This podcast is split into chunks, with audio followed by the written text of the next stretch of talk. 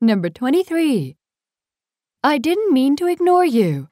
あなたを無視するつもりはなかったの。 Let's practice.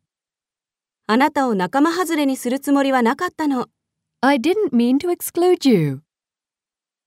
あなたの邪魔をするつもりはなかったの。 I didn't mean to disturb you. あなたを怒らせるつもりはなかったの。 I didn't mean to upset you. そんなことを言うつもりはなかったの。 I didn't mean to say that. ぶち壊しにするつもりはなかったの。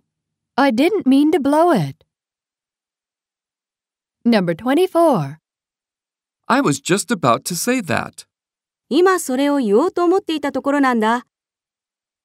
Let's practice.